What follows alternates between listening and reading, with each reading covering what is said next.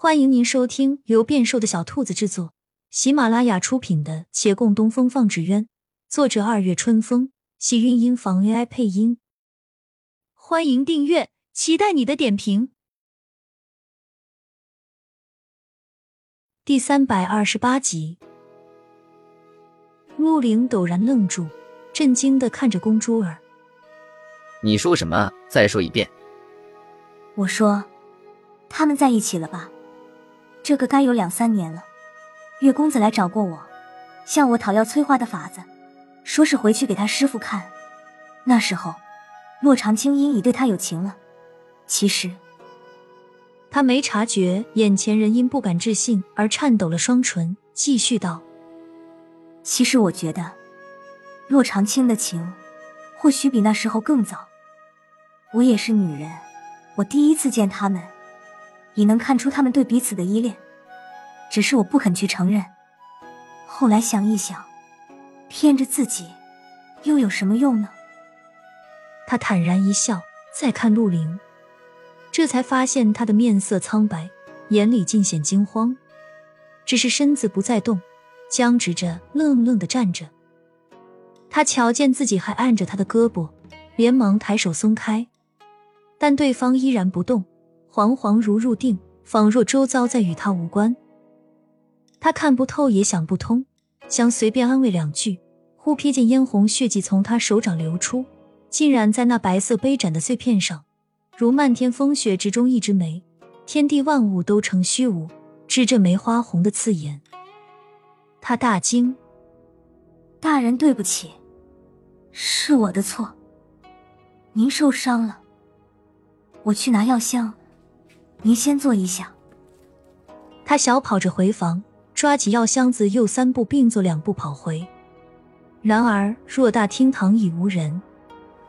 他追到门口，看风雪簌簌，遮了眼，望不见前路。那人去往何方已看不清。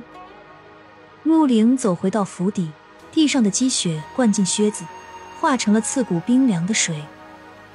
进的大门前，他脱下裘衣，抖抖一上雪。白色飞在眼前如帘幕，半晌才落。下人是才瞧见，连忙撑伞迎上来，唯唯诺诺。大人不是说雪停了再回吗？小的这边您安排的事儿办完了，正要返回去接您呢，您可就自己回来了。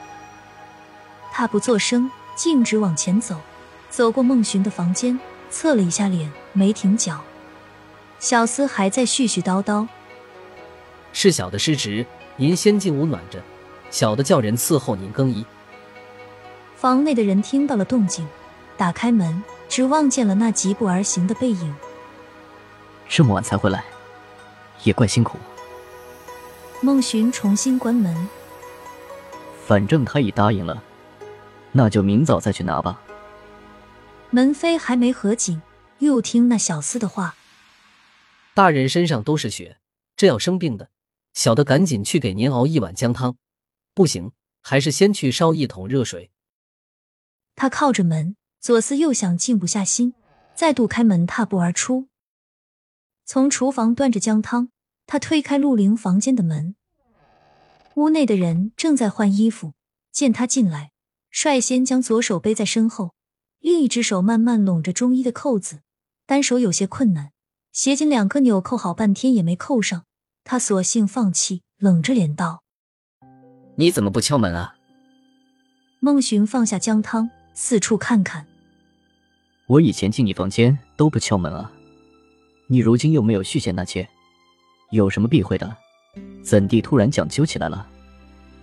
他往桌上一指：“趁热喝吧。”你这里下人真是少。陆凌没动。孟寻瞧那衣服半敞着。看着就觉得冷，便顺手替他把两颗扣子扣上了，而后悠悠盯着他的胳膊：“你手里有什么东西不能给我看？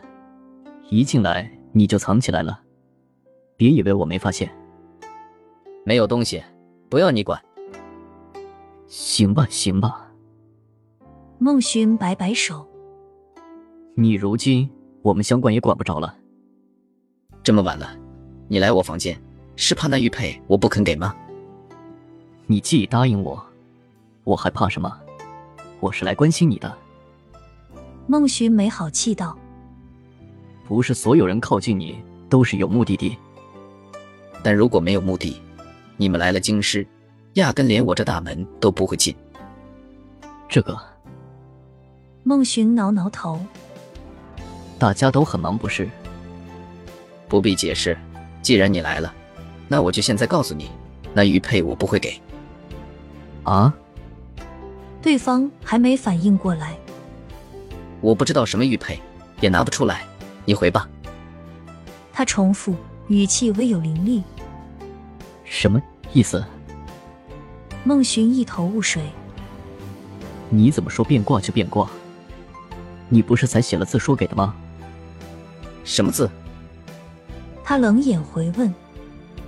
这，我已烧掉了。你让我上哪儿找？既如此，就是口说无凭了。